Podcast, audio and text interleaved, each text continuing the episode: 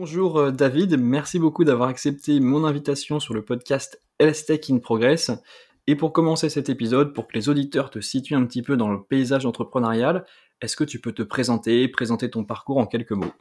Bonjour Mériadec, bonjour à toutes et bonjour à tous. Donc mon nom est David Comartin, euh, je suis ingénieur de formation, j'ai fait Télécom Paris, une maîtrise de physique fondamentale avant ça.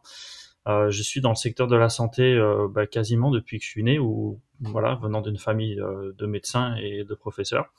J'ai fait mon stage de fin d'études chez une toute petite société de medtech à Waukesha dans le Wisconsin qui s'appelle General Electric, Medical System à l'époque, et j'ai adoré la partie innovation technique pour le bien et au service des, des, praticiens dans la santé. Donc c'est comme ça que j'ai commencé dans, dans, le domaine en premier stage en 1994 ça remonte à un certain temps. Euh, j'ai fait mon mémoire de fin d'études avec General Electric euh, dans les algorithmes d'innovation dans l'imagerie pédiatrique, euh, dans, la, cardiologie. Et voilà, après, j'ai pu rejoindre General Electric dans les programmes de formation des managers. Puis ensuite, je suis rentré comme product manager au niveau support de vente, puis au niveau stratégique, voilà, dans le domaine de des scanners. J'ai eu la chance d'habiter aux États-Unis donc deux fois, dont une fois entre 2001 et 2003 et travailler au sein de la division scanner, qui est sans doute un des plus beaux business jamais créés, grâce à l'argent des Beatles d'ailleurs. Une petite innovation qui a été créée comme ça sous, la table, enfin une, innovation qui sauve des vies, puisque aujourd'hui le scanner c'est le premier instrument de, de diagnostic au, niveau des urgences et au niveau de, de temps de trauma. Voilà, et puis après, euh, j'ai euh, gravi les échelons et euh, j'ai travaillé dans la cardio et dans l'oncologie et plus principalement à la fin dans la radiologie et j'ai eu la chance de diriger le business de la mammographie, qui est une invention française, aussi une start-up qui date des années 60, qui a inventé à partir d'un tube Orion X défectueux un système capable d'imager les tissus mous avec beaucoup de résolution et donc de détecter de façon très précoce le cancer du sein chez, chez, les femmes et donc d'inventer une nouvelle méthode qui s'appelle le dépistage universel du cancer du sein. Et voilà, j'ai dirigé cette, euh, cette petite PME euh, de 400 personnes au total mondialement avec des équipes des États-Unis à la Chine avec un siège social qui est en France puisque ça reste une invention française. Voilà, donc en sortie de General Electric, j'ai fait un petit détour dans le corporate M&A, euh, dans l'énergie, voilà, qui m'a aidé à, à, me rendre sans doute euh, plus performant et plus connaisseur des partenariats stratégiques qu'on peut tisser au niveau mondial. Et puis je suis revenu à mes amours dans la santé en 2014 pour être le directeur général de Terraclion, euh, puisque Terraclion venait d'arriver sur le marché public, euh, une société du portefeuille Truffle, avec une thèse d'investissement pour aller développer euh, le traitement euh, des tumeurs de façon non invasive grâce, aux ultrasons Ok, on va en reparler justement de Terraclion, on va, on va présenter Terraclion juste après, mais avant ça, pour continuer de bien comprendre un peu qui tu es, la question que je pose à tous mes invités, qui est ton aventurier ou ton aventurière préféré qui peut justement t'inspirer un petit peu dans ton parcours et qui a pu t'inspirer dans ton parcours? Alors moi j'aime bien le cinéma, euh, j'aime bien les acteurs, euh, ça me fait souvent rêver, ça me permet de, penser à autre chose, que ce soit chez moi en famille, euh, avec ma femme et les enfants, ou alors dans les avions quand j'avais l'occasion de, voyager en longue distance. Voilà, j'aime beaucoup le personnage d'Indiana Jones à travers Harrison Ford. C'est quelqu'un qui est, je trouve, assez inspirant, qui, a du courage, qui n'hésite pas à mettre la tête et les pieds quand il faut, et en même temps qui reste très humain et très attaché à ses valeurs humaines. D'accord. Et autrement, plus largement, qu'est-ce qui te passionne dans la vie? C'est une grosse question un petit peu philosophique, mais elle est toujours intéressante. Hein. Non, je pense que je suis assez, euh, assez euh, ancré et assez certain de moi sur ce sujet-là, puisque j'ai eu euh, l'opportunité de, quitter le secteur de la santé. Ça a été compliqué pour moi parce que c'était quelque chose qui était pas naturel d'aller travailler dans un autre secteur. voilà, je pense que je suis très attaché à, être un entrepreneur dans le domaine des, sciences de la vie et plus particulièrement dans celui de la medtech où je travaille donc, euh, comme je te, l'ai dit, depuis 1994. Euh, c'est un domaine qui est, juste extraordinaire, euh, qui agit, qui a, qui combine à la fois les technologies de pointe, un certain degré de complexité dans la, dans la durée de vie du produit. Hein. Un produit en medtech, en général, il met quasiment 10 ans entre les premiers brevets ou les premiers euh, concepts jusqu'au remboursement. Donc, ce sont des temps de cycle longs. Et euh, on, l'a vu au travers de la, pandémie, la nécessité euh, que les forces vives de la nation qui sont consacrées à sauver les, vies soient équipées dignement et de façon importante. d'outils pour être plus efficace et anticiper davantage les différentes pathologies. Donc je suis voilà, c'est là où est mon cœur, là où est ma passion depuis très longtemps et je vais assez j'ai eu la chance en fait de rapidement l'identifier. D'accord. Ok, bah ça c'est vrai que c'est assez rare quand même d'identifier assez rapidement son parcours, l'endroit vers lequel on veut aller. Et justement, tu viens d'aborder le côté entrepreneurial, que tu as toujours été attiré un petit peu par ce monde-là. Et justement, qu'est-ce qui t'a poussé vers ce monde? Qu'est-ce qui t'a attiré de prime abord vers cet univers de l'entrepreneuriat et plus particulièrement donc de, l'entrepreneuriat santé? Alors, ce qui m'a toujours attiré dans ce domaine-là, c'est la capacité d'entreprendre. C'est le, le spirit of euh, innovation. Euh, c'est une petite histoire à raconter qui je trouve assez étonnante. Quand j'étais euh, justement à Waukesha et je travaillais euh, pour le CEO du scanner à l'époque, Peter Arduini, il m'a confié la tâche des applications d'oncologie dans le scanner au niveau marketing stratégique. Et on était très en retard au niveau du plan produit et l'innovation dans le domaine de l'oncologie. Et les scanners sont absolument nécessaires pour tout ce qui est traitement radiothérapeutique, pour planifier les séances qui vont durer entre 5 et 7 semaines avec 3 à 5 séances par, par, semaine. Et euh, était incapable d'imager le corps humain en fonction du cycle respiratoire. Et c'est critique parce que pendant le cycle respiratoire, toutes les tumeurs euh, euh, du thorax, de l'abdomen et du pelvis sont susceptibles d'évoluer pendant le, cycle respiratoire et donc pendant chaque traitement. Et en fait, euh, avec deux, savants euh, du département des sciences avancées de, de du scanner à l'époque, un qui venait de la cardio, l'autre qui venait de l'oncologie. On a pris un concept euh, qui était utilisé en cardiologie, on, l'a décliné sur l'oncologie, juste en changeant euh, la distance couverte, c'est-à-dire qu'on passait d'une couverture de 13 cm à 55 cm avec une dose dont on se fichait pas mal puisque les patients étaient extrêmement malades pour la plupart d'entre eux. Et donc on a inventé le gating respiratoire pour l'imagerie en scanner. Donc on a inventé le 4D. On, voilà, j'ai mis tout le monde au pain sec et à l'eau dans une salle pour euh, trouver euh, comment on allait faire. On, on, a fait deux patients à MGH à Boston avec euh, un prototype clinique à l'époque. Avec on a fait un IRB ultra rapidement sur un 510K sans se soucier de quoi que ce soit. À l'époque, on travaillait de façon assez agile, sans contrainte, même chez G, euh, chose qui n'est plus possible aujourd'hui. Et avec ces deux MPEG, en fait, on a démontré que des tumeurs qui ne devaient pas bouger étaient susceptibles de bouger et réciproquement.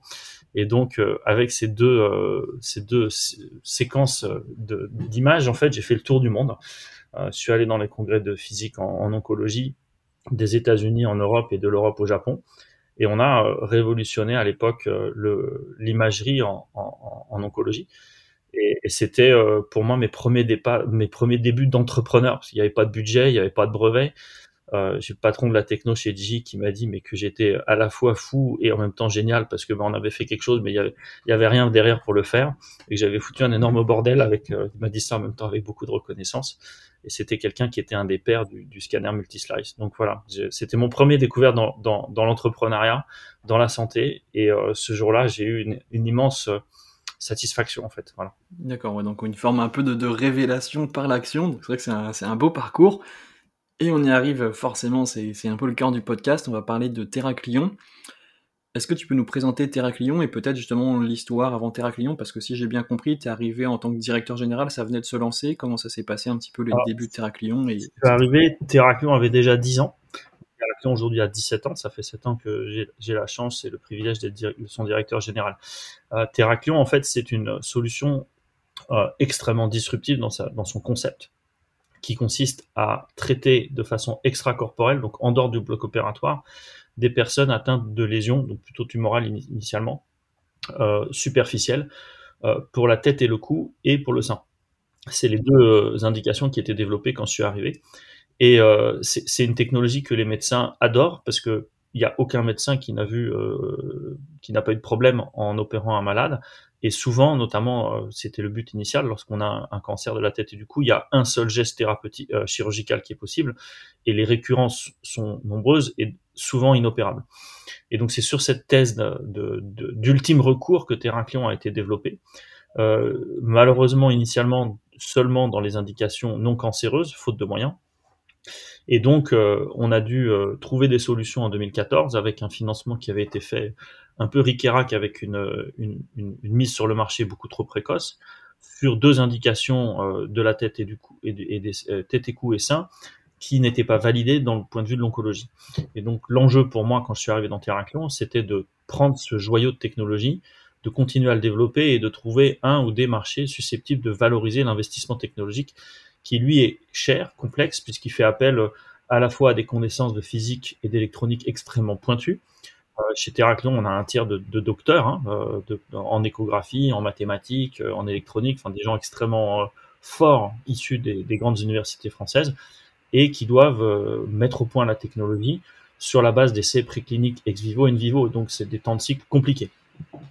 Mais une technologie absolument incroyable, capable de faire des choses que les bistouris ne sont pas capables de faire et surtout capable de faire ce que, en fait, de transformer ce que la chirurgie robotique a apporté à la chirurgie classique, c'est-à-dire d'avoir un geste robotisé, guidé par l'imagerie en temps réel, plus précis qu'un médecin, puisque euh, systématiquement euh, reproductible, et aussi et surtout grâce à l'imagerie, étant capable de caractériser l'impact du traitement, puisqu'en fait on est capable d'imager euh, l'avant, l'après et le pendant, et de le corréler en fonction du résultat clinique. Et donc cette capacité à digitaliser euh, le, geste thérapeutique, euh, qui est extracorporel, est sans doute ce qui va faire décoller Terraclion bien plus haut que ce que ça n'est aujourd'hui, en ajoutant une composante d'intelligence artificielle à la technologie qui a été développée depuis 17 ans maintenant.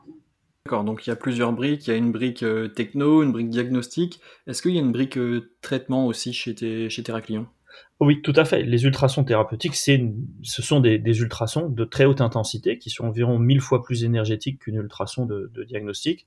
Et Terraclion a développé sa propre technologie, à la fois au niveau du générateur, qui est capable d'amplifier mille fois en quelques millisecondes le signal et de délivrer plus de 1000 watts en instantané, de façon à traiter le plus rapidement possible les lésions superficielles. c'est une technologie propriétaire de Terraclion qui a conçu ce générateur et qui l'a mis au point pendant le Covid. Ça n'a pas été simple. D'accord. Pendant le Covid, vous avez lancé cette euh, techno-là alors c'est une techno qui date de plus de 5 ans de développement, euh, qui a mis beaucoup de temps à, atterrir, mais qui a eu euh, la chance de pouvoir faire ses premiers patients juste avant le confinement pour démontrer sa capacité à traiter sans anesthésie, avec des temps de cycle 5 fois à 3 fois plus rapides que ce qui existait avant. Et donc, pendant le Covid, on l'a industrialisé avec toutes les difficultés euh, qu'on a eues, euh, notamment liées à, la pénurie dans l'industrie électronique euh, liée à la pandémie. Mais c'est fait aujourd'hui et ces systèmes-là sont en cours de dispatch vers nos derniers sites, puisque voilà, on a traité à Lille, on a traité en Espagne, on a traité en Autriche et depuis hier, on a même traité en Italie avec notre dernière version industrielle. D'accord, donc on est en plein dans, dans l'actualité de Terraclion. Une grosse question que je me pose plutôt sur le côté management. Comment tu fais pour gérer justement ces trois briques techno de front? Comment est-ce que tu arrives à te diviser? Comment tu fais? Comment tu fais justement pour aussi orienter tes équipes pour qu'elles aillent toutes dans la même direction, mais finalement sur trois branches différentes en fait, euh, quand j'étais chez General Electric, j'ai eu la chance de faire partie des premiers euh, patrons de business qui ont été formés au modèle Toyota, euh, que Omar Ishrak avait souhaité faire développer pour former les patrons de business à, à, développer, à être des product leaders. Et donc, dans l'aspect business du terme, c'est-à-dire de comprendre quels étaient les sous-ensembles euh, et l'innovation dans chacun des sous-ensembles et de les faire atterrir pour un segment donné à un temps donné. Et donc cette capacité de, compréhension de la technologie et de les développer, c'est quelque chose que j'ai fait depuis tout le temps en fait, euh, depuis 2000, 2005, 2007. Et, c'est un peu ce que j'essaie de faire à Terraclion, c'est-à-dire que euh, chacun des personnes, que ce soit en recherche fondamentale ou en développement ou en clinique euh, peut donner son input sur quelles évolutions à faire sur la base d'un produit donné par rapport à une indication ou une demande d'évolution d'une autre, d'une autre indication. Et donc ce qu'on essaie de faire, c'est réduire les risques au maximum dans des évolutions technologiques, ce qui a été fait par exemple sur ce générateur, ça fait cinq ans qu'on travaille dessus. On a fait les premiers essais cliniques en 2020 et c'est seulement maintenant, en fin 2021, qu'on est capable d'avoir un produit euh, industrialisable, c'est-à-dire qu'on sait faire en grande échelle euh, de façon reproductible, de qualité, alors qu'avant, on, bah, on a travaillé avec des prototypes pendant, pendant deux ans, euh, ce qui est parfaitement normal. Donc cette, cette espèce de compréhension, cette capacité de compréhension de quels sont les enjeux technologiques de sous-ensemble, quels sont éventuellement ces bénéfices attendus. Euh, des fois, il faut anticiper, ou on n'a pas tout. alors c'est un peu souvent une problématique par rapport notamment aux investisseurs au bord qui disent mais exactement qu'est-ce que ça venait dans le business plan? Bah, des fois on sait mais des fois on sait pas euh, et donc il faut avoir une certaine partie d'expertise pour comprendre qu'est-ce qui est important pour nos clients. Donc le dialogue avec les clients, le dialogue avec les, partenaires industriels qui vont faire vos blocs technologiques et vos équipes qui vont les coordonner est essentiel. Et c'est ce dialogue en permanence que nous faisons à Terraclion de façon, voilà, c'est toutes les deux semaines, on se pose sur la table et segment par segment, on revoit les progrès, les avancements. Même toi, tu restes au contact avec les clients ou le fait quand même bah, de, voir la boîte évoluer, est-ce que ça ne te déconnecte pas automatiquement de, la base client? Non, les, les, clients, c'est l'essentiel de pourquoi on est là. Euh, euh, c'est un jour on m'a posé la question est-ce que je suis quelqu'un de la technique, quelqu'un des ventes ou quelqu'un du marketing? Je pense que je suis les tout à la fois. C'est cette force-là qui fait justement d'être capable d'engager euh, et de faire se parler les techniciens, les gens du marketing et les gens des ventes pour déterminer quel changement ou quel ajustement faire. Voilà, c'est euh, c'est du soft parce que bien sûr il faut laisser les, équipes euh, euh, décider ou proposer par eux-mêmes, mais de temps en temps il faut savoir décider et trancher. Euh, et c'est ce que je voilà, c'est ce que j'aime faire et c'est ce que je pense que je fais pas trop mal. Euh, on arrive là avec la dernière version industrielle. dans plus dans trois mois, on va être capable d'avoir un nouvel imageur qui va révolutionner encore plus notre système puisque on va intégrer l'imageur de supersonique qui est un des meilleurs imageurs ultrasons au monde. Et comment dire comment ça va transformer les pratiques dans nos pratiques chez nos clients chez les veines? C'est très difficile à dire. Moi, je peux vous dire que c'est tellement simple d'avoir un système où on voit beaucoup mieux que quand on voit pas très bien. Après, euh, le quantifier, bah, peut-être que ça va apporter 30% de productivité, donc 30% de chiffre d'affaires en plus, peut-être que 10, peut-être que peut-être 50. C'est très difficile à dire.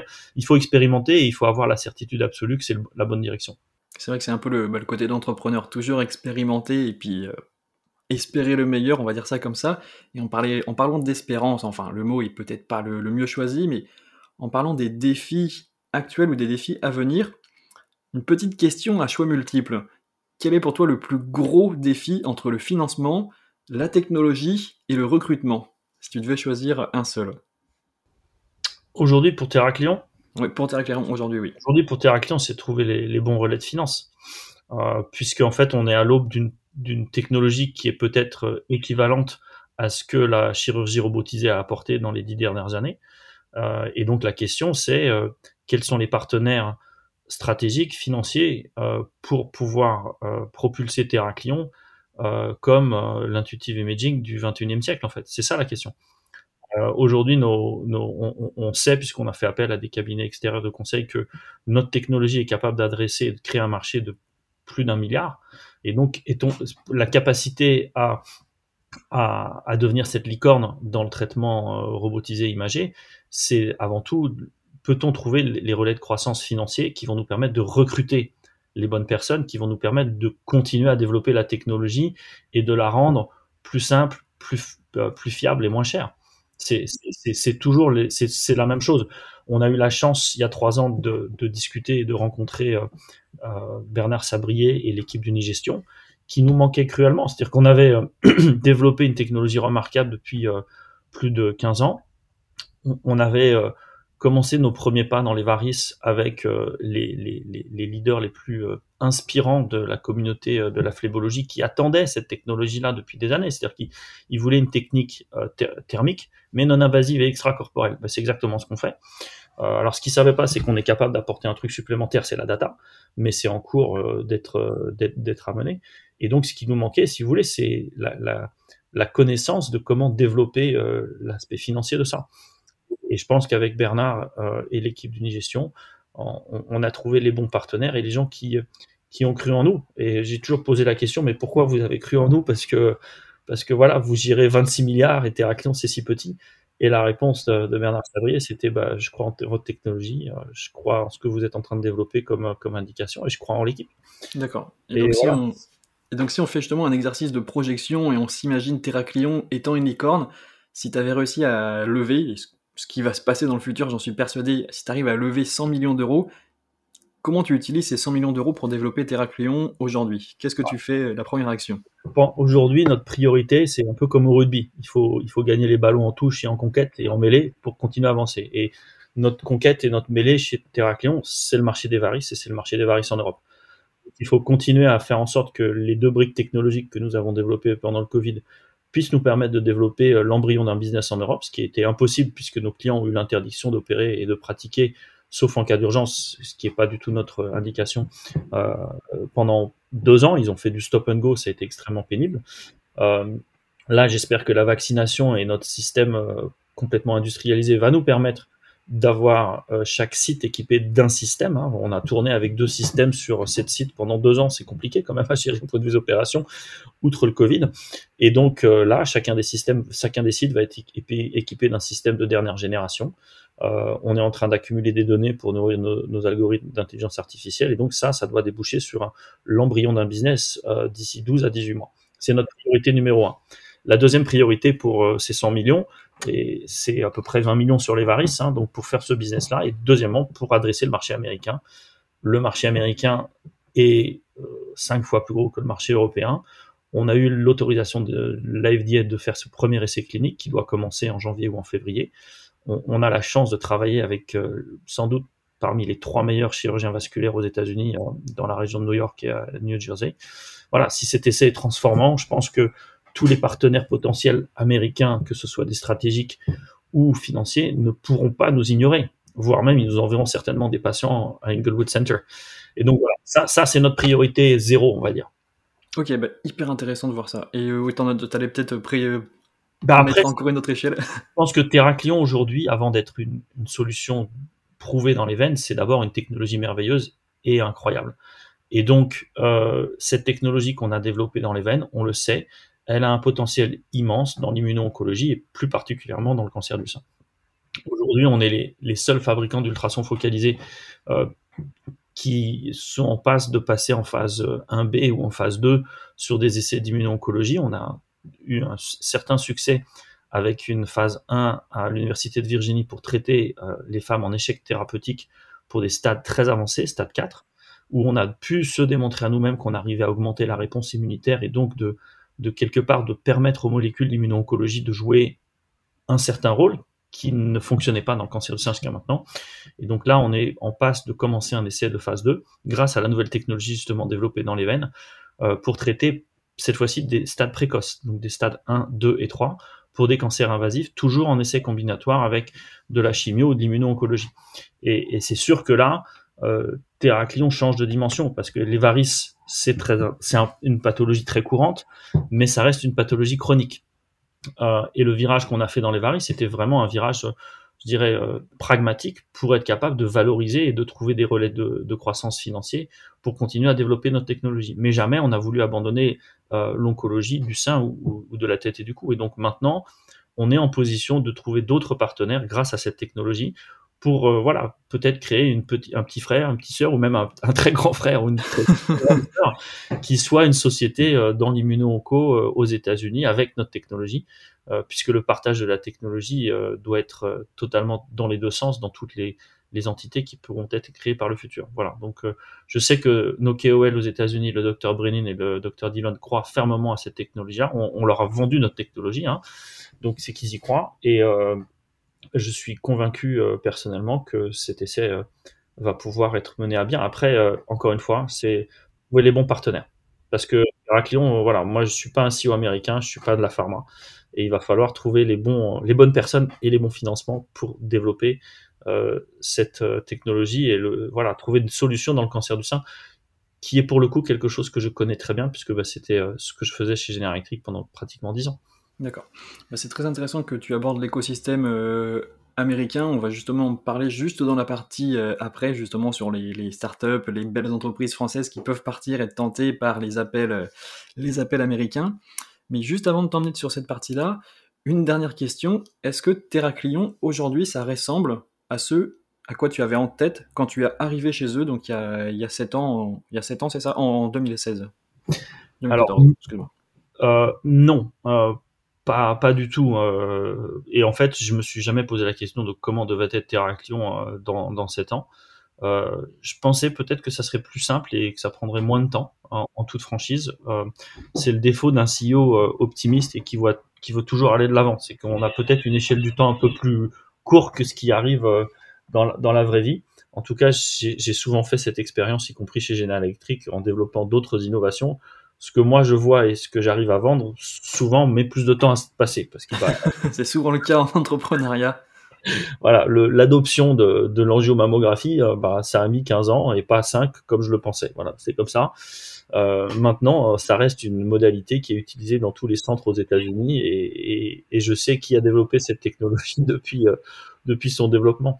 Donc, je pense que pour Terraclion, c'est un peu la même chose, c'est que on fait appel à la fois à notre connaissance rationnelle et à, notre, intuition pour pour positionner une solution dans, l'écosystème et dans l'environnement. Et c'est il y, a, à la fois de la, rationalité, mais il y a aussi de l'intuition et de l'irrationalité. C'est notre intuition. Et euh, voilà, souvent mon intuition m'a bien guidé. Et, et c'est vrai que j'ai une, je suis assez surpris et positivement surpris de voir que euh, on, a positionné cette technologie pour faire à la fois de l'oncologie et euh, de la phlébologie. Et j'ai l'absolue certitude que euh, ce seront des systèmes de référence dans l'une et dans l'autre. Euh, après, il y aura peut-être d'autres choses que je ne connais pas, qu'on va peut-être découvrir, peut-être dans l'oncologie, en changeant de traitement superficiel à un peu moins superficiel, plutôt digestif, ou d'aller dans la neuro, par exemple. mais sur ces deux indications d'onco qu'on connaît aujourd'hui et sur la phlébo, on a traité suffisamment de patients et on a eu suffisamment de miracles alors que le produit n'était pas prêt du tout dans nos essais cliniques pour avoir la certitude d'avoir de l'or dans nos mains. Ok, bah complètement. C'est vrai que c'est toujours une question intéressante à poser. C'est intéressant de voir justement que t'as pas fait que ça sert à rien en fait de se projeter parce que ça change tellement vite qu'on peut pas anticiper forcément ce qui va se passer. Il faut juste être ouvert au meilleur, si on peut dire ça comme ça. Je vais t'emmener maintenant donc sur cette fameuse partie sur euh, l'écosystème medtech français. Et une première grosse question, mais les deux pieds dans le plat. Qu'est-ce qui te plaît pas dans l'écosystème medtech français? Est-ce que tu as un coup de gueule à passer? Bah, je pense que la, France euh, a un potentiel gigantesque dans la medtech qui est absolument pas réalisé. Donc c'est assez frustrant. C'est-à-dire que dans la medtech, il y a plus de 1000 sociétés euh, qui font des dispositifs médicaux euh, et qui ont souvent cette particularité d'avoir des gens qui adorent la technique et adorent la santé, qui sont soit des médecins qui aiment la technique ou des gens comme de la technique qui aiment la médecine. Et l'écosystème travaille très très bien ensemble euh, dans tous ses tenants et ses aboutissants et ses professions. Et donc il y a un foison de nouvelles idées, il y a des trucs absolument dingues qui sont créés en France depuis euh, des années. Euh, il y a beaucoup de financement dans l'amorçage, il y a un support incroyable de, des, des, des, des, institutions comme la BPI qui fait un travail pour le, big par exemple. Quand, on écoute Nicolas Dufour, on a tous envie de devenir primo-entrepreneur. C'est pas possible autrement. Et, il y a, beaucoup de vocations qui se créent. Le, parcours du combattant, en fait, dans la medtech, c'est euh, la traversée du désert entre le marquage CE qui jusqu'à maintenant était facile à obtenir, bon, qui va devenir un peu plus compliqué, mais pas tant que ça, je pense, sauf pour les dispositifs implantables et implantables actifs, mais c'est pas la majorité d'entre eux. Euh, la difficulté, c'est d'aller créer un marché. Et en France, faute de financement au-delà du marquage CE et faute d'accès de remboursement, on n'est pas capable d'avoir un marché en France où c'est très très rare. Et donc cette incapacité à se développer commercialement après le marquage CE, cette difficulté qui est beaucoup plus grande que nos voisins allemands, qui sont respectivement euh, le leader en Suisse et le numéro 3 en Allemagne de l'innovation dans la santé dans le monde, fait que en fait toute notre petite pousse, ben soit elle meurt, soit elles sont achetées à vil prix par les Américains ou par les Chinois. Alors ça, c'est un vrai coup de gueule, c'est un, thème récurrent depuis euh, des années euh, dont je me fais l'écho, mais pas seulement moi, hein, c'est aussi ce que disent euh, à France Biotech les différentes personnes, MedTech in France, au SNITEM, on dit un peu tous la même chose. Et donc, ça ne favorise pas l'éclosion de, géants ou de licornes dans le domaine de la MedTech. Ça peut arriver dans la pharma, parce que dans la pharma, il y a un écosystème plus mature, il y a des sources de financement et à travers des ATU qui, rendent possible la commercialisation euh, de sociétés précoces. Hein. je pense à Nanobiotics par exemple. Voilà, mais dans la medtech, il n'y a pas d'acteur français majeur capable de rivaliser avec les Américains. Vous avez des acteurs intermédiaires, euh, vous avez des gros acteurs comme Urgo ou comme euh, Gerbet, mais qui sont pas des qui sont pas des poids lourds dans la medtech. Enfin, c'est pas Siemens, c'est pas Philips. Euh, et, donc, on, pour parler vulgairement, on galère en fait à développer notre, écosystème là-dessus. Alors, c'est quelque chose que l'administration a compris, mais récemment. Euh, C'est-à-dire que seulement depuis le début de cette année, on a notre accès précoce pour, pour les dispositifs médicaux euh, qui souffrent d'un peut-être d'une crainte ou de, de, savoir comment ça va se passer et on n'a pas de fonds d'investissement qui sont capables de répondre à cette problématique de je peux gagner de l'argent, c'est-à-dire que je suis marqué CE à je gagne de l'argent. Les, fonds Tibi qui ont été créés dans leur immense majorité ne font que du euh, EBITDA positif. Et donc quand vous n'avez pas de marché, c'est très difficile d'arriver à l'EBITDA positif parce que bah, souvent les technologies du dispositif médical, bah, un, elles prennent du temps à développer la technique. Deux, pour avoir des remboursements, il bah, faut faire des essais euh, médico-économiques et ça coûte cher. Ça coûte en général aussi cher euh, après le marquage CE qu'avant le marquage CE. Et souvent, nous, les entrepreneurs, on le sous-estime. Et, et, donc, ça dévalorise euh, la, la, la, la, création qui s'est faite par les entrepreneurs. Et bah, vous avez des sociétés, bah, on peut regarder Supersonic, qui est notre partenaire euh, aujourd'hui dans, dans l'imagerie, a été racheté euh, moins de 100 millions de, de, de, de dollars par un, un géant américain qui s'appelle Hologic, euh, alors qu'il a été investi, euh, je sais pas, 2, 3 ou 400 millions d'euros depuis, depuis la nuit des temps. Quoi. Et, donc c'est frustrant parce que c'est une histoire qui se répète. Euh, vous avez d'autres entrepreneurs qui sont plus successful comme Bertin Naum avec MedTech, mais, ça a été racheté par des Américains. Mais c'est ce qu'on disait un petit peu en pré-appel, c'est que finalement, le, les financements publics français d'amorçage vont financer l'innovation aux États-Unis parce que ces boîtes-là se font racheter ensuite pour une bouchée de pain et euh, même sont même peut-être tentés d'aller directement aux États-Unis. Tout à fait. Alors c'est pour ça les MDR ne nous aident pas, c'est-à-dire que pour certains dispositifs c'est tellement compliqué de développer l'accès au marché qu'ils se disent bah finalement avec un fast track américain ça va être aussi simple et j'aurai un remboursement associé à ça parce que je suis en fast track. Donc il, faut pas euh, il faut pas être dupe. Même si l'administration depuis quelques années a vraiment compris ce cri d'alarme, euh, que ce soit au ministère, à la HAS, euh, au, au, niveau du cabinet du, premier ministre ou du président de la République, tout le monde a pris conscience de ce gâchis ou de cette immense opportunité pour le voir positivement. Euh, néanmoins, voilà, personne n'est Dieu, personne n'est capable de faire un monde nouveau en sept jours. Et donc, ça va prendre euh, au moins sept ans d'avoir un, écosystème beaucoup plus mature. Et je vais dire tout simplement au niveau de la maturité de ce que sont nos voisins, l'Allemagne ou la Suisse. Il ne faut pas aller chercher beaucoup plus loin pour avoir un système plus innovant. D'accord. Est-ce que justement, bah, intéressant que tu abordes euh, l'Allemagne et la Suisse, c'est vrai qu'on parle souvent des États-Unis, mais est-ce que cette situation où des boîtes françaises euh, pourraient être tentées d'aller juste sur le marché allemand ou sur le marché suisse pour éviter, bah, éviter la France? Ça arrive aussi ou pas? Alors nous, c'est ce qu'on a fait. Hein, Terraclion, quand on est on a développé le marché de la thyroïde, c'est un marché essentiellement allemand. On avait plus de 20 systèmes installés, on avait du remboursement sur place, on avait, on a une équipe, euh, on dirait 50% du business développement chez Terraclion est allemand ou avec une, un DNA allemand. Euh, oui, c'est possible, euh, mais c'est pas pratique. Euh, C'est-à-dire que le, le, la France reste quand même un marché majeur en, en Europe. Euh, pour ce qui est de la phlébologie, alors je, je, je sais l'expliquer maintenant, on le doit à Napoléon, mais la phlébologie, c'est le plus gros marché, c'est la France. Euh, c'est historique, c'est une petite histoire assez rigolote. Si vous voulez, je vous la raconte. Bah, Allons-y. On est toujours friand de, de, des belles histoires. De en fait, euh, pendant les guerres napoléoniennes, Napoléon avait cette tactique et cette stratégie de, de, concentrer ses troupes et de les mouvoir à peu près deux fois plus rapidement que les autres. Et donc, il, il forçait ses, ses, ses, ses fantassins a marché à 120 pas minutes par rapport à 60 à 80 pas minutes aux autres euh, armées prussiennes et, et autrichiennes. Et donc, il faisait une sélection naturelle pour ceux qui étaient capables de marcher aussi vite longtemps. Et donc, il mettait ses soldats euh, tout habillés debout pendant trois heures pour voir s'ils avaient souffraient d'insuffisance chronique veineuse. Et donc, il ne mettait au front que des gens qui ne souffraient pas d'insuffisance chronique veineuse. D'où le t'as de la veine, parce que t'as de la veine, parce que tu as des veines, et donc tu vas pas au front et tu vas pas te faire tuer euh, rapidement.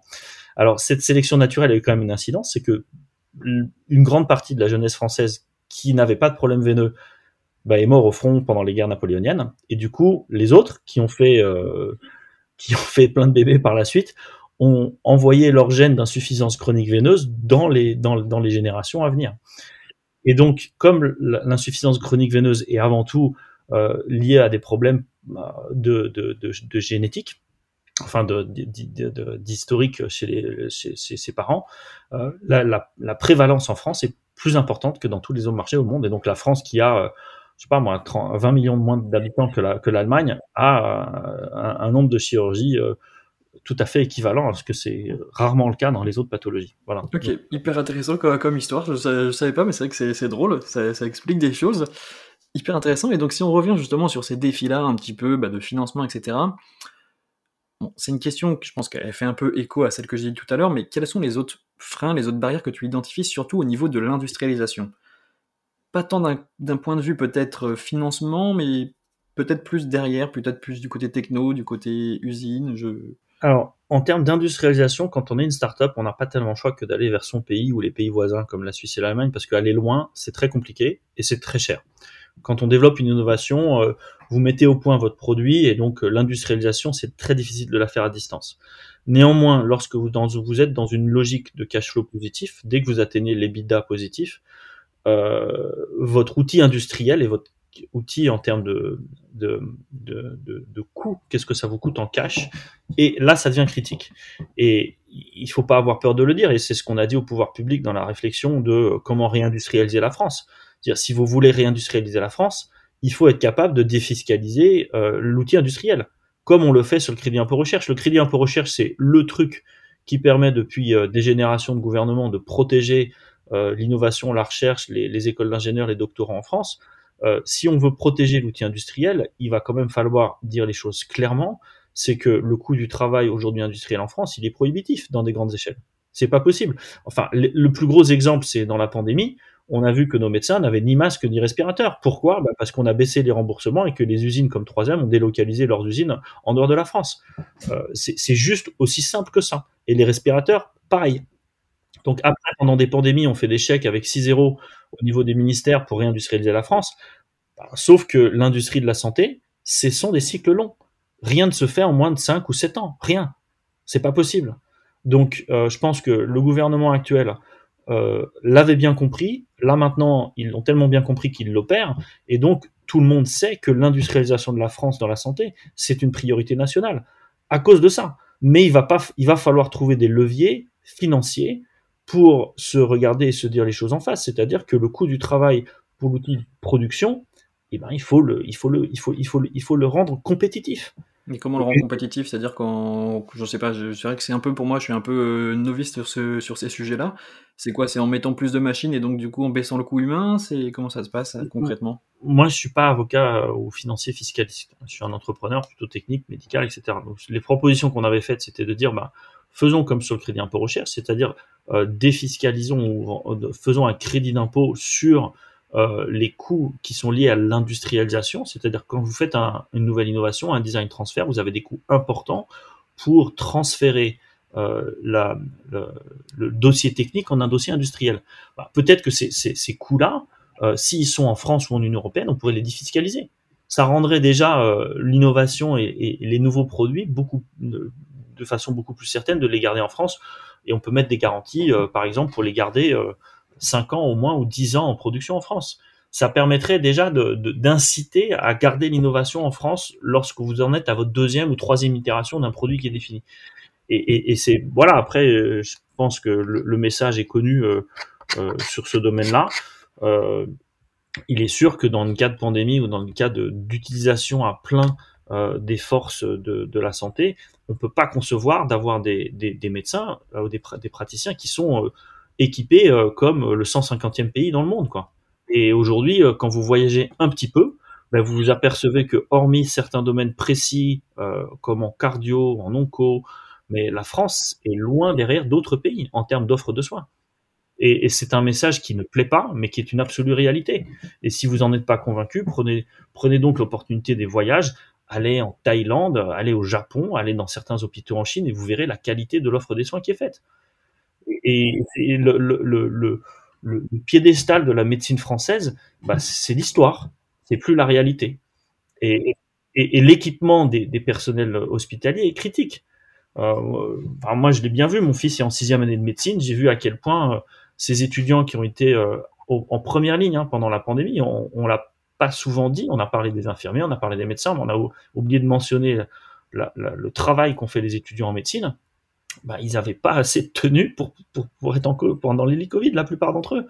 Et, euh, voilà, le nombre d'outils qui, ont été développés euh, par les uns, par les autres, que je parle d'outils notamment informatiques, bah, on, on, a un chantier, quoi. Hein. On en a pour quelques années et quelques, quelques présidences. Je pense que ça va prendre plus que cinq ans à restaurer il faut pas jeter la pierre à tel ou tel gouvernement, ça sert à rien. Ça fait 40 ans qu'on a une politique industrielle en santé euh, qui date du 19e siècle. Bon, ben là, on en a pris conscience, c'est bien.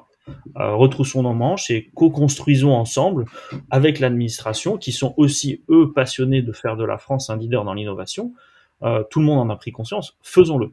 Faisons-le et, et, juste arrêtons les débats d'ego des uns des autres et travaillons avec les différentes associations. Et c'est pour ça que je pense qu'une association comme France Biotech aujourd'hui a, réussi à fédérer beaucoup des corps de métier. Et il faut continuer puisque la médecine de demain, c'est pas que de la pharma, c'est pas que de la medtech, c'est pas que de la e-santé, c'est tout à la fois. En effet, c'est vrai qu'il y, a beaucoup de challenges et tu as répondu justement, c'était une question un peu double, tu as, répondu justement à des pistes qui pourraient nous permettre d'améliorer, notamment sur, cette, sur ce penchant industrialisation. Et pour finir, parce qu'évidemment le temps du podcast il est toujours limité, c'est toujours frustrant parce que c'est des domaines sur lesquels on peut parler pendant des heures et surtout sur l'écosystème, je vais te poser deux trois petites questions plutôt sur ton parcours.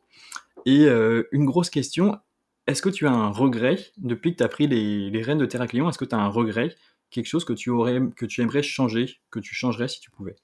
En fait, depuis que j'ai repris Terraclion, j'ai toujours parlé de, la chirurgie extracorporelle comme la chirurgie 3.0. La première chirurgie, c'est celle du scalpel. La deuxième, c'est celle de la, chirurgie robotisée. Et la troisième, c'est celle qu'on propose, c'est-à-dire des ultrasons thérapeutiques guidés par un robot, guidés par l'imagerie. Et, et, en fait, ce que j'ai pas vu tout de suite, c'est la capacité de notre système à accumuler des données. Et donc, si j'avais vu ce truc-là qu'on a fait maintenant depuis un an et demi, plus tôt, je pense qu'on aurait cessé de vouloir commercialiser trop tôt et on aurait accumulé des données en imagerie, euh, des données de patients hétérogènes et on les aurait rapidement mis, plus rapidement mis dans des algorithmes d'intelligence artificielle qui maintenant, avec euh, les algorithmes hybrides, sont capables de donner des résultats assez détonnants à partir de 100 ou 200 patients. Euh, je pense que c'est vraiment cette dernière pierre angulaire. Voilà, si j'ai un regret, c'est ça aujourd'hui mince. je le savais, mais j'arrivais pas à l'articuler. Et voilà, on a eu la chance d'avoir un nouveau membre du board qui vient de la pharma, justement pour le coup, qui nous a éclairé les yeux et qui a dit, maintenant David, c'est juste. Euh, et en fait, c'était tellement vrai que voilà, maintenant, c'est devenu notre priorité de recherche numéro un. D'accord, bah donc l'autre question, et bon, pour, pour, pour, faire briller un peu plus tes yeux, quelle est donc ta plus grande fierté depuis que tu es arrivé chez Terra Client?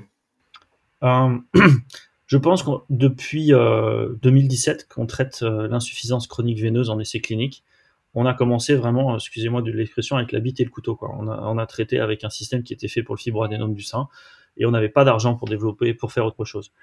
Euh, et malgré ça, grâce à la qualité euh, du praticien, Alfred Obermeier en Autriche, grâce à la qualité de nos équipes, euh, Michel Nuttard, Jérémy Anquez, pour ne citer que, et, et, toutes leurs équipes derrière, bien sûr, on a réussi à traiter des cas inguérissables pour la médecine. Parce que quand vous faites un premier essai clinique, en général, vous avez les trucs les plus impossibles à guérir. Et, et c'est cette capacité de, je dirais, de, et cette fierté de voir dans les yeux du praticien, dans l'émotion du patient qui a été traité, euh, cette fierté-là, on l'a acquise pour jamais.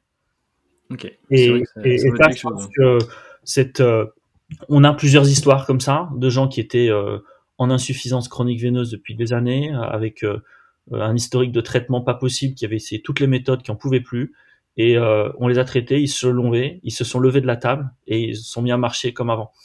Et ça a l'air stupide comme ça, mais je peux vous dire que pour avoir une, une, épouse qui souffre d'insuffisance chronique veineuse depuis des années, ben c'est quand même une vraie douleur et c'est quand même un vrai handicap. Et euh, certes, on va pas mourir de ça tout de suite. Euh, néanmoins, être capable de faire des choses que les autres sont pas capables de faire, ça donne une grande satisfaction. Et j'espère que demain, on sera capable de dire la même chose dans le cancer du sein. C'est vrai que c'est, c'est incroyable. C'est, c'est, une phrase que j'utilise souvent sur le podcast, mais c'est un peu le rêve ultime de l'entrepreneur health c'est de d'arriver au bout, de faire le chemin entier et puis de pouvoir se confronter au patient et de voir vraiment que, que son innovation, elle a, a changé quelque chose dans la vie du patient. C'est vraiment euh, assez incroyable à voir. Euh, deux autres petites questions pour terminer. Si tu devais, une question un peu drôle, si tu devais relancer une boîte aujourd'hui, quelle boîte tu lancerais? Soit une boîte existante, donc de l'écosystème, ou soit une boîte qui n'existe pas encore et, que tu aimerais faire sortir de, ta tête? Historiquement, les entrepreneurs de la santé et les acteurs se focalisent sur deux domaines essentiels. Essentiellement, on va dire, c'est la cardio et l'onco, euh, ou le cardiovasculaire et l'onco.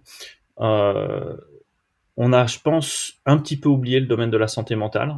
Et euh, la pandémie et le confinement, et je pense aujourd'hui notre président de la République l'a clairement dit, la santé mentale, ça va, ça doit être notre priorité à tous. Si on regarde les dernières innovations qui sont sorties dans ce domaine-là, c'est vraiment pauvre. Et quand on regarde le nombre de patients qui sont en, dépression sévère, le nombre de suicides, le nombre de jeunes, de vieux, la santé mentale, ça touche tout le monde. Et encore une fois, je vais citer mon fils, les équipements euh, dans les hôpitaux euh, euh, universitaires qui s'occupent de ces pathologies-là sont vraiment très peu équipés, ils ont des budgets ridicules. et donc, je pense que si j'avais cette possibilité-là, j'encouragerais tous les entrepreneurs à regarder sérieusement ce qu'ils peuvent faire pour la santé mentale. C'est vrai que c'est un message qui est toujours fort à faire passer. J'ai eu la chance d'avoir sur le podcast Moodwork et Mokaker qui du coup s'occupe de la santé mentale au travail. Et c'est vrai qu'il y a beaucoup beaucoup de choses à, faire sur ce sujet-là. Et une dernière question, la question typique pour un entrepreneur, si tu avais un conseil concret à donner pour ceux qui nous écoutent et qui veulent entreprendre dans la medtech, précisément dans la medtech, ou qui entreprennent déjà dans la medtech, quel conseil tu donnerais? Bah, Je pense que d'abord, il faut euh, qu'ils gardent confiance en eux. Euh, s'ils sont là, c'est pas par hasard. Euh, qu'il faut qu'à la fois ils écoutent leur intuition et en même temps qu'ils soient ouverts aux critiques et aux suggestions. Euh, et c'est cette capacité euh, d'être ancré et être ouvert qui va faire la différence, puisque à la fin, c'est quand même le CEO l'âme de l'entreprise. Euh, donc surtout, voilà, qui gardent confiance, qu'ils avancent, qu'ils s'entourent des bonnes personnes. il y aura des moments de doute, et la différence, ça va être de capable de surmonter ces doutes-là des petites erreurs à éviter, éviter d'aller dans le, trop tôt sur la cotation. Je pense que pour Terraction, ça a été euh, et ça l'est toujours très difficile puisque l'écosystème n'est pas prêt euh, de comprendre la complexité des sociétés qui sont développées et qui veulent ou qui devraient tout de suite générer du chiffre d'affaires, alors que par rapport à, ce qu'on est en train d'essayer de faire, c'est plus ou moins vrai ou c'est plus, ou moins impossible. Et quand vous développez une nouvelle indication, ce qui est souvent le cas pour nous les entrepreneurs dans la medtech, une, une, indication très adjacente euh, par rapport à quelque chose qui existe, ça prend du temps. Et donc il faut s'armer euh, de patience, de partenaires qui ont de la patience et qui sont capables de vous prodiguer les bons conseils pour développer euh, ce que vous savez peut-être pas faire si vous venez plutôt du domaine technique ou médical, c'est-à-dire l'architecture financière du développement. Ok, ça c'est du, vrai conseil qu'on aime beaucoup sur le podcast. Et allez, je rajoute une petite question parce qu'il me reste une minute pour qu'on fasse le temps parfait. Est-ce qu'il y a une question que tu aurais aimé que je te pose euh, dans cet échange? Eh ben, euh, non, je pense qu'on a, développé pas mal de choses. Euh, il n'y a pas eu de questions auxquelles j'ai pas répondu directement. Donc, merci de ton intérêt pour ce domaine-là. je pense qu'on a collectivement tous un effort à faire de communication et de co-construction. Et ça passera à la fois par les entrepreneurs et les entrepreneuses, par les acteurs qui vont financer ces entreprises qu'il soit public ou privé. Il n'y a pas d'argent public, il n'y a pas d'argent privé. C'est c'est, le, sont les moyens financiers de la société euh, et du monde entier qu'on est en train de, préparer pour, euh, pour demain être à même à répondre aux, aux, crises euh, et aux évolutions de, l'humanité telle qu'elle elle sera dans 20 ou 30 ans. Et on n'en sait pas grand-chose exactement de ce que ça va être. Mais la certitude absolue, c'est que les innovations que tous les entrepreneurs et les entrepreneuses développent aujourd'hui peuvent avoir un impact significatif. Ok, bah merci, euh, merci beaucoup en tout cas pour, euh, pour ce super épisode. Et donc on va suivre justement les, les avancées que tu nous as, que tu nous as glissées en filigrane pour 2022. Euh, Et on va voir tout ce que Terraclion va être capable de faire. Merci beaucoup, Meredith. Bonne journée.